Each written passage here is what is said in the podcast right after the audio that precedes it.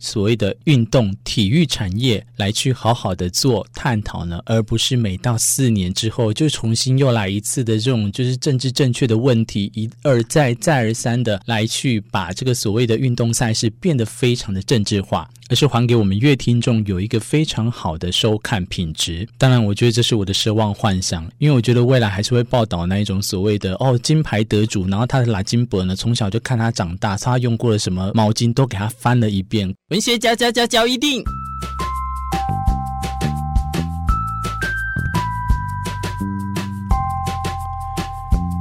欢迎收听文学嚼一定。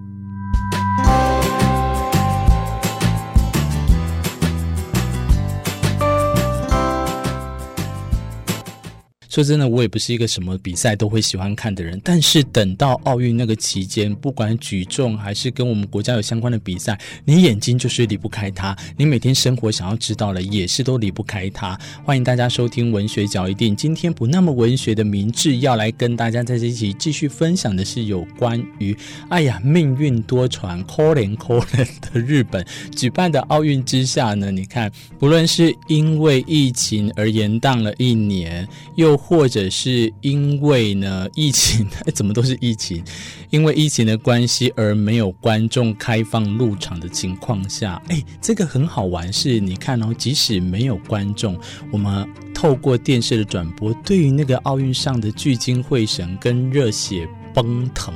奔腾的，我都给它用出来了，你就可以知道，其实还是大家对于这种运动的赛事哦，还有国与国之间的这种竞争。以及呢，欣赏美妙的运动的结果，你都会有一种正向的期待。你看，不管是郭婞淳，还是李志凯、戴资颖等等的这些选手，鼓舞了我们多少多少。但相对来讲，也一样的道理啊，我们对于这个努力啊，来去闯奥运或得金牌呢，都是有一定的。呃，付出，但是不要过度跟苛刻。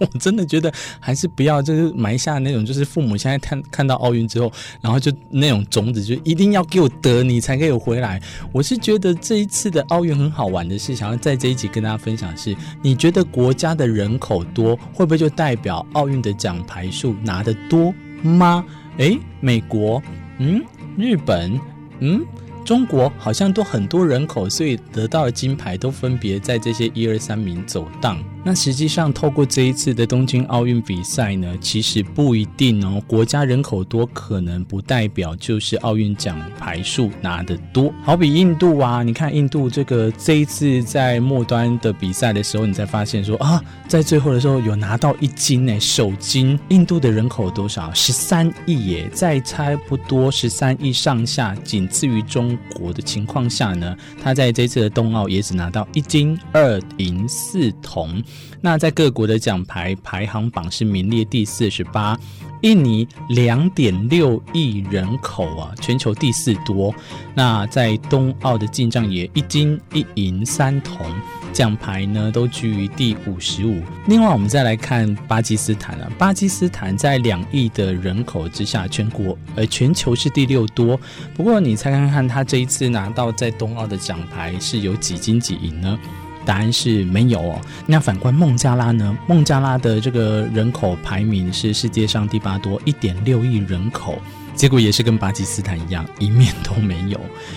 奈及利亚一点九亿人口就仅次于巴基斯坦了，但是呢，冬奥的表现呢却只有一银一铜，排名第七十四。哎，我现在要讲的不是在那边骄傲说哦，我们这个人口少或者是大国就可以拿很多就很厉害，只是想要跟来跟大家讲，人多不一定好办事，不过人少也不一定不办不好事哦。呃，我这里还有一个资料现在进来了，墨西哥的人口呢一点三亿，全球是第十多。多的人口，可是呢，听起来好像墨西哥应该常常拿到这个体育上的奖牌，在冬奥的呢只有四个铜，排名第八十四。所以反观人口少的国家啊，纽西兰的人口不到五百万，那在这次参赛的两百多个奥运国家里面呢，它可以说是在人口的排名比例上呢，百大都挤不进去。不过在冬奥的比赛呢，非常的亮眼，七个黄金金牌啊，然后六个银，七个铜，是排名第十四。三名，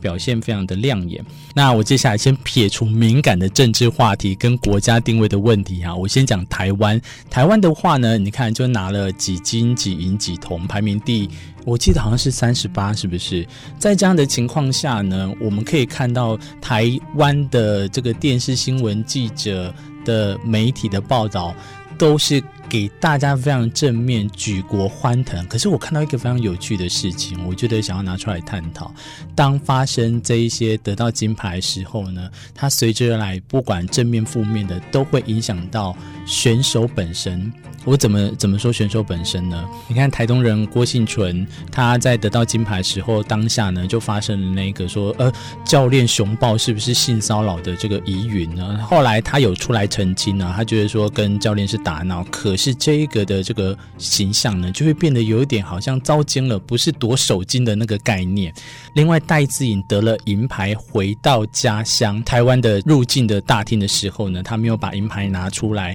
那脸臭臭又被人。人家在讲说他是会不会是有什么不甘心的概念啊？更不用去探讨他之前呢，因为做了经济舱去比赛的这一个非常负面的政治棘手问题。得奖永远都是几家欢乐几家愁啊！那对于我们台湾人可爱的人民性格，其实可以反映在大家都对于这些选手是非常非常的肯定跟鼓励的。可是，在他们付出这么多努力之余呢，我是觉得有时候媒体。看起来我真的会觉得，就是没改巴瑞基这样怎样？这时候啦，访问他的这个父母亲啊，还有这个家乡呢，那你的感觉是怎么样呢？还有他连他曾经去过的店等等的都给他挖掘出来了。我在想，下一次的奥运会不会干脆连他拉金博中风住院的消息也都给他爆出来了？正向的新闻可以持续的鼓励鼓舞我们的这个台湾社会人民，可是过多的这些煽情